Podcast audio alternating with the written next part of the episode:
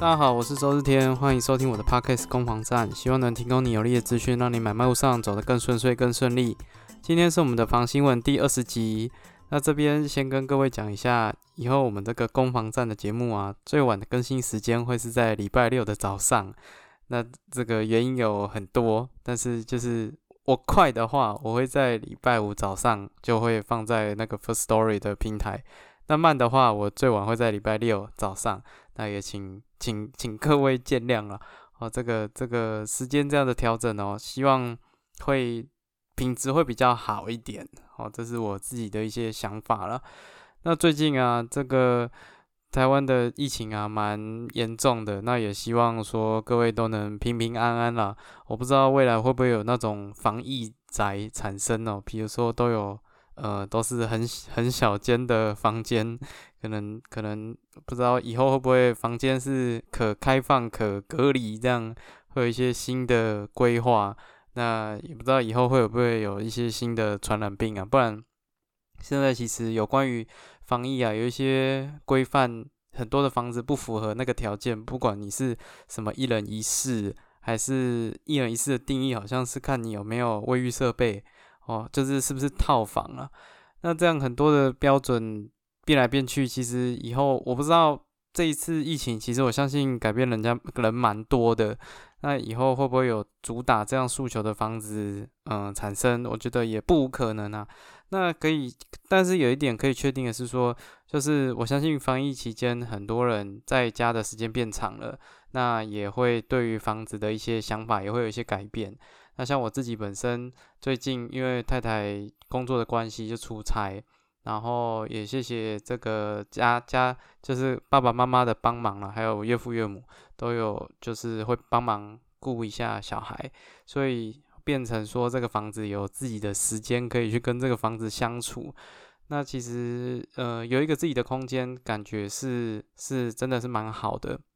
我相信在这个疫情。大家需要花更多时间在房子里面，也是可以更去留心留意自己的居住空间，看怎么弄可以更舒适，或者是借这个机会去整理，跟你的房子更熟悉一点。我觉得这也是一个当初可能疫情没有没有想到的事情啊。哦，在家时间很长啊。那至于说最近还有看新闻，不知道会不会有一些用电的问题啊，或者是呃这种，因为现在天气越来越炎热嘛。然后，如果供电有问题的话，其实在家也也不知道会不会有什么状况啊，对吧？如果没办法吹冷气哦，或者是没办法开电风扇，甚至没有电，还只能点蜡烛，点蜡烛又很热。那房子如果又很小，蜡烛很热，然后就又又没有通风，那其实是一件会令人很崩溃的事情啊。所以居住的这个环境里面。呃，我觉得在这个疫情期间，人家每个人可以更重视，这也是一个蛮蛮不错的机会了。希望未来大家都能平平安安呐，那大家也可以尽早买到这个快筛试剂啊，哦，那也都可以在这段期间，你爱的人、爱你的人都可以平平安安呐。哦，这个是一个引言，我跟大家稍微讲一下最近的一些心得了。好，那我们就不废话了，那一样这个房新闻，今天是我们来到第二十集，呃，一样跟各位分享三则这个不动产的新闻。那首先呢，第一则是一个社会新闻，算是一个悲剧了，哦，就是有兄弟有共同持有一个透天的房子，这是高雄的一个新闻，然后弟这个房子是登记在弟弟名下。然后弟弟有卖屋的打算，所以有请房仲来估价。结果哥可是哥哥对于卖屋这个事情非常非常的排斥，所以他看到弟弟带房仲过来的时候，他就非常的激动，然后就浇汽油，然后在现场自焚，然后这个。俨然变成是一个社会新闻，那结果是好像是有有有发生人命啊，是是蛮惨的一个一个事件。那也会跟各位聊一下，说这个房产这件事情啊，就兄弟姐妹共同持有一个房子，会不会遇到一些状况啊？那希望这样的悲剧不会再发生哦。这是第一则哦。第二则的话是有关于说三十，这是一个信义房屋的一个统计啊。哦，他这个有做一个调查，就是三十岁以下的年轻人，百分之六十四趴普遍看涨房价。那这个新闻我一看到，我当下心里就有一个想法是说，那你的调查的样本是什么？因为我他我后来查了一下，他是透过网络的呃网络的一个问卷去做调查。那这个我想，如果会在网络问卷回复这些问题的，其实年轻人也比较多了。他说样本数总共一百一零一千零八十份的问卷，那所以最后的结果是这样。那年轻人普遍比较看涨。长辈的话比较看跌，那待会会针对用这个房地产过去的一些趋势，然后跟各位聊一下这个状况哦。那第三者要跟各位分享的是北在北北基呀，哦北北基双北加基隆卖压最大的是哪一个社区？哦，那这个社区是遇到什么样的事情卖压这么大？哦，等一下也会做讨论，我觉得这篇蛮精彩的，哦是可以期待哦，一定要听到最后哦。OK，好，那我们就要开始今天的房新闻的单位单元了。好，那第一则是这个这个悲剧啦，哦，这个就是有关于说兄弟共同，呃，他这个房子是这样，这是一个三层楼的透天处在高雄，然后登记在幺弟，就是三弟身上，整栋房子，然后后来他就是找房东估价，然后二哥看到，然后就自焚烧死了，哦，这是真的是蛮蛮悲伤的事情啊，那。我觉得这是凸显一个状况，是说我我当下看到的，因为本身从事房仲业嘛，就觉得有点好奇，是说为什么这个房子只有在登记一个人名下？他有三个兄弟，哦，大哥、二哥跟三弟是住在这间，可是登记了三弟，这是这是一个很奇怪的事情啊。那我首先讲一下说有关于遗产这件事情啊，我我先讲结论，如果可以的话，请不要留房子给你任何的小孩。如果可以的话，因为从事这个行业十来年了，看到太多太多的呃，这个这个为了一间房子，然后共同持有，然后导致很多的兄妹之间相残的一些人伦悲剧啊。我像我我自己本身，我的长辈，我的爸爸妈妈，他们就是有五个兄弟姐妹的。那不管是有土地啊，或者是有房子啊，其实五个人共同持有，真的很容易会产生一间。一些意见分歧，或者是不同的想法产生了，那其实就会产生一些纠纷。所以，如果可以的话，可以的话，可以的话，不要留房子给小朋友，尤其是你的小朋友超过一位以上了。啊，如果一位，那可能就算了。哦，那如果真的啦，真的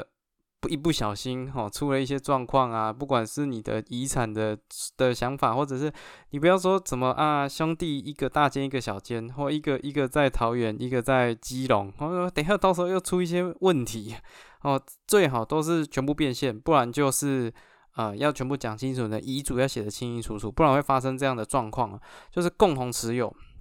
如果今天呢没有特别的规划的话。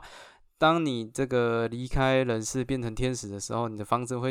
你的小朋友会继承，哦，就是会继承你的房子。那在继承的情况下，就会变成共同持有。共同持有如果要处理的话，其实一件非常复杂、非常麻烦的事情。它主要是在土地法赛事这一条有提到一些相关的相关的规定啊。那简单来讲，如果是这这个，如果我们以这个时间轴来看呢，如果你可以立遗嘱，在最前端就处理好，那最好。那如果一不小心哈，这个遗产发生了，哦，就是你走掉了，继承准备发生了，那在这个情况下，你的子女，哦，应该说你的继承人应要能缴交这些相关的税金，才能取得房子哦，哦，这个曾经有一个台北市的案例，就是那个房子好像三亿多吧，然后非遗产税非常非常的高，结果这个儿子缴不出。相关的那个税金、遗产的税金，导致 没有办法继承那个房子。那个房子好像收租就四五十万哦一个月，然后结果整整个断了生计啊！因为小朋友可能家里也有房产，就没有什么求生能力，就一直靠这个房子的租金过活。结果出了状况，然后没有是钱去缴 税金，这房子没了，然后直接小朋友陷入生活困顿。好，所以这个。在这一端呢，如果继承发生了，要先能缴税金哦，缴不了是没办法拿到房子的，非常重要哦。那如果好，OK，你能拿到房子了，你税金也缴了，取得房子之后，那就会变成大家共同持有。如果共同持有要卖这个房子，就必须要大家是合意出售的。那它会有一些相关的规定，包括说持分啊，还有那个共同呃持分大概占多少，或者是几个人哦，有没有超过半数同意？这样的话，可以在合意出售的情况下去做房地产的这个行销。如果这一端不行，那就要再往后走了，往后走就要内部协调，因为也有发生那种案例，就是有人想卖，有人不想卖。那如果也不想，有人想卖，有人不想卖啊，那就会有一些优先承购权的问题。那个想想卖的人可以请其他人把他的持分买下来，好，那可以做一些整合，比如说五个人整合成两个人，或整合成一个人，那这样的话去处理就会比较方便。那走到这边的话，大家都还是好聚好散啊，还是至少有个答案，哈，你多少钱我就把我的持分卖给你，好，这都还有一个共识，还可以讨论。如果真的还是不行，那走到这个最后端就很惨了，就会有一些悲剧发生，比如说因为。变成大家共同持有，每个人可能都只有持有五分之一、四分之一。如果说他自己人也不愿意买哦，因为买有时候会有价钱的问题啊。如果自己人也没有愿意买，那优先承购权都不愿意去行使，最后没什么共识，那怎么办？那就把这一个持分拿去做设定，好设设定给一些嗯私人的金主啊，或者是比较严重的就会是这种借借贷关系啊，然后。到时候如果变成拍卖哦，因为债权没办法去清偿嘛，借钱不还哦，那拍卖那会波及到其他的其他的人，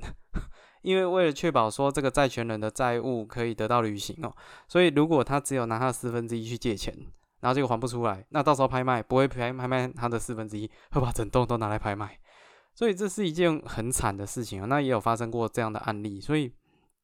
如果前端能在遗嘱处理好就处理好，遗嘱不行，拜托你留税，你至少那个税金要算得出来，缴多少钱，小朋友可以继承，不然到时候就变国家的。啊，这不行，再合议，合议再不行，在内部沟通，内部沟通再不行，那就只能这只求好聚好散啊，不然真的会发生一些悲剧哦。哦，所以可以的话，对自己好一点，不要留房产给小朋友，儿孙自有儿孙福哦，他们的幸福他们自己去掌握。这是这一则我想跟各位去分享的啦。OK，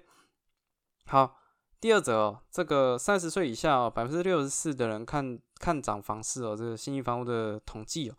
那这个里面呢，嗯，我希望说从这个时间轴来看呢，其实如果如果我们把这个房地产的趋势啊画成一个一个曲线图啦，会有几个时间点是近期的大事件哦，那像前一阵子哦，前一阵子。其实大概从二零零四年哦，现在是二零二二零二二年，前一阵子大概是二零零四年到二零一四年这一段时间都是一路看涨哦，涨了十年，然后从二零一四年开始跌了大概三年，跌到二零一七年才慢慢去回档，好，那。如果我们今天呢，假设，因为他这个有调查几个年年龄啊，包括三十岁啊、四十岁、五十岁、六十岁。如果我们分成三个阶段啊，就三十岁、跟四十五岁、跟六十岁，这些人在这些房地产的区的的这个重大事件里面，他们大概是几岁遇到的？哦，这个我稍微统计一下，跟各位听听哦，他们的这个 从小到大经验。如果你是三十岁的人呢，如果你是三十岁的，也就是说你大概一九二二一九九二年生的。在这个房地产二零零四年到二零一四年这个涨了十年的期间，你大概是十二岁，哦，一路看它看着它涨到二十二岁，那你大概从国中，然后一路看着房地产一直拉拉拉拉。如果如果你那时候啊，你国中这么有眼光，就有在看房地产哇，哦，一路看到你大学毕业，你从来都觉得房价就是疯狂往上涨，那那当然很正常的，你会觉得房地产只涨不跌啊，因为你这三活到了三十岁，里面有三分之一房地产是往上的。哦，足足有十年，涨了十年呢。所以你说三十岁的人看觉得六十四趴会看涨房市，那也正常啊，那真的是很正常的事情啊。好，OK，如果你假设是四十五岁的，哦，也就是说你是一九七七年出生的，哦，那你是从大概你二十七岁看看它往上涨，涨到三十七岁。那可能自己的感觉也会蛮强烈的，因为你二十七岁，可能那时候已经开始进入职场，然后开始打拼，准备要有一个房子，然后就看到一直涨，一直涨，一直涨，一直涨，一直涨，心里可能 always 想说啊，早知道就买了。如果如果不那时候二十七岁，我刚出社会就买，我三十七岁我就发了。哦，这大概可能是四十五岁的人的一个心声呐。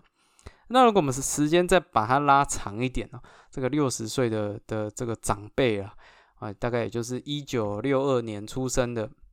那这个二零零四年到二零一四年，刚好是他们的四十一岁到五十一岁，那时候可能都已经有小孩了哦。可是这些人他们有经历比较早期的时间，包括说，呃，其实二零零四年到二零一四年虽然涨了十年，可是有一个时间点也盘整了十年哦，就是一九八九年到这个二零零三年。哦，这个十四年期间呢，其实是一直在盘整的，就上上下下，上上下下，基本上整体来讲是一个平线呐，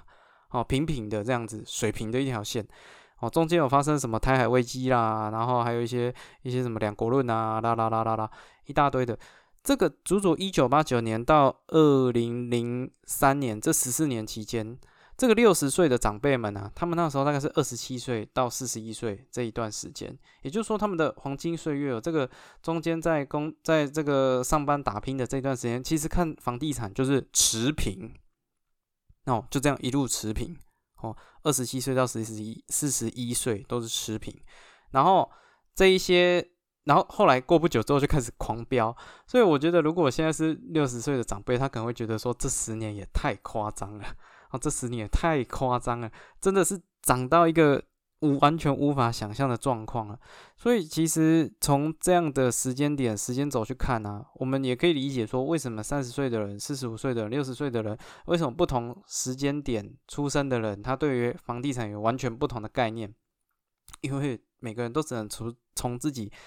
这个自身的经验去出发了，所以长辈觉得房价扯很合理啊，因为他看了十四年都是持平的，结果后来十年狂飙。哦，啊，如果是这个哥哥哥哥姐姐哦，可能四十五岁的，可能就觉得啊，早早就买了，看这个一路飙起来，但是可能没有参与到。啊，如果参与到，可能就就翻身了。哦，啊，三十岁的就觉得啊，已经买不起房子，因为你涨完一波了，整整个就是无力感。哦，无力感充斥着这个内心啊，然后怎么买啊？要怎么买才买才买得起啊？所以只能说，嗯，房地产如果以这个曲线来看呢，哦，不论说是之前哦有涨或者是盘整，嗯，如果时间放长啊，放十年为一个单位的话，基本上都还是会回来了。如果抓十年为单位，哦，所以如果有一些。这个想法啦，哈，最近想要买房子买不下去，呃，就就问问自己，这个房子会不会住十年？住十年基本上都还是给你等，给你等回来啦，哦，给你等回来，除非是很特殊的状况，啊，那这也就跟我们这个第三者的新闻有关系了。好，这个什么叫有状况呢？好，这个第第三者新闻就是要跟各位讲，这个就叫有状况了，哦，这个可能要二十年才会。才会拉得回来的。这是在讲到说，呃，双双呃北北基地区里面哪一个社区的代售案件，就是拿出来卖的案件最多？答案是基隆基隆的山海关社区啊。哦，这社区很厉害哦，总共户数是三千两百四十三户。在这个报道出来的时候，他说代售案件总共两百零三件，哦，很猛哦，一个社区两百多户在卖。哦啊，我在。做这次的 podcast 的时候，查的时候是一百八十四哦，也是很强了，一百八十四户在卖哦，非常非常的厉害。那他大概三房加车位，可能五百多万哦，就就就买得到。那从九平的套房到三十几平、四十几平的三房车都有。那这社区到底厉害在哪边呢？这社区是它有几个点很强哦，就是这个社区有呃前一阵子有上新闻，上新闻是因为他们的前主委。啊，新闻我查到资讯是这样的，就是呃，可能是黑道的帮派分子，然后警方来大规模的去搜索，在地下室搜索到不是毒品哦，哦，不是非法交易哦，是地下室里面搜到枪，然后还不止一把，是搜到六把哦，这大概是二零二一年《镜周刊》的一个追踪的报道了，也就是说，这社区有有一个很大的问题是。呃，这个主事的主委跟副主委，副主委好像是他的前妻，然后就是主委跟副主委把持着这个社区一个月高达三百多万的管理费基金。他们社区有一些那个消防的要去做一些维护，那可能还有一些工程，然后都被因为一些关系，因为可能委员之间的一些关系，然后都发包给特定的工工工程行哦，然后就弄了很多很多的问题呀。那这个只是其中一块而已哈啊，还有包括说还有要会选啊，还有很多的，因为因为这个社区三千多户嘛，所以这里面也是一个非常大的票仓，所以这里面还有一些政治的角力在里面。那除此之外啊，哦，我还查了一下说那个 Google 的评语啊，哦，有些住户也有在 Google 评语里面去留言说晚上，哦，晚上。社区的管理可能也没有很严谨，或就是会有很多的，他他写是这样写：晚上一大群屁孩在社区骑来骑去，排气管有够大声都不管；社区一大堆流浪狗到处拉屎不管，蚊子问题一大堆也不管，停车场气味恶臭不管，马路路都烂掉了也不管。哦，管理费还有欠一年都不缴的，管委会也不催。哦，这是 Google 上面的评价哦。我这看着就觉得哇，这真的是很猛诶。然后还还有人写说什么 V 栋哦，A B C D 里面那个 V 栋可以到 V 哦，真的是很多栋。V 栋整天都有火警铃响，连半夜都不放过哦，真的是受不了了。住了一年真的受不了了啊！还有这种的，还有什么什么呃乙栋，我不知道为什么有 V 栋有乙栋哦，一加一丙丁的乙哦。说晚上一两点就会有一个吸毒女在外面晃来晃去。哦，这社区除了刚刚讲的管委会的运作出了一些状况之外，也因为它有一些小平数的套房，所以出租的比例也非常非常高。这些如果你觉得已经很夸张了，这个社区还有发生一些 悲惨的这个这个社会事件呐。哦，就是有那个长辈哦，六十几岁的那种。嗯，就是长辈照顾孙子的这种组合，然后因为天气太冷，然后结果在房子里面好像冻冻死了，哦，就是因为太冷，天气冻死了。然后还有，也就是还有这种状况啊，还有跳楼的，哦，吸毒的，这些等等都有。就是当然，我相信这社区。一般的住户比例一定还是比较高了，可是因为它户数实在太多了哦，所以就是会难免龙蛇混杂啦，再加上又有一些人为的因素，那这个就是我讲的的意外了。这社区的房价一直没有办法一个很好的表现哦，即便说在这个最近这种房价节节高升的这种状况，它的房价波动还是很小啊，因为真的是呃，真的讲直接点，可能是完全没得选了才会选选选选选，可能。到这个地方，那当然这些地方其实如果管理好的话，其实就会慢慢的起来，只是说难度都会非常非常高，因为三千多户真的是会有很多很多的问题了，所以这就是我讲的一些特殊的特殊的个案呢。其实，在如果正常没有意外的话，房地产的曲线基本上你抓十年为单位是是看涨的，最差就持平啊，再怎么震荡也就是三年四年。哦，震荡没办法震荡太久，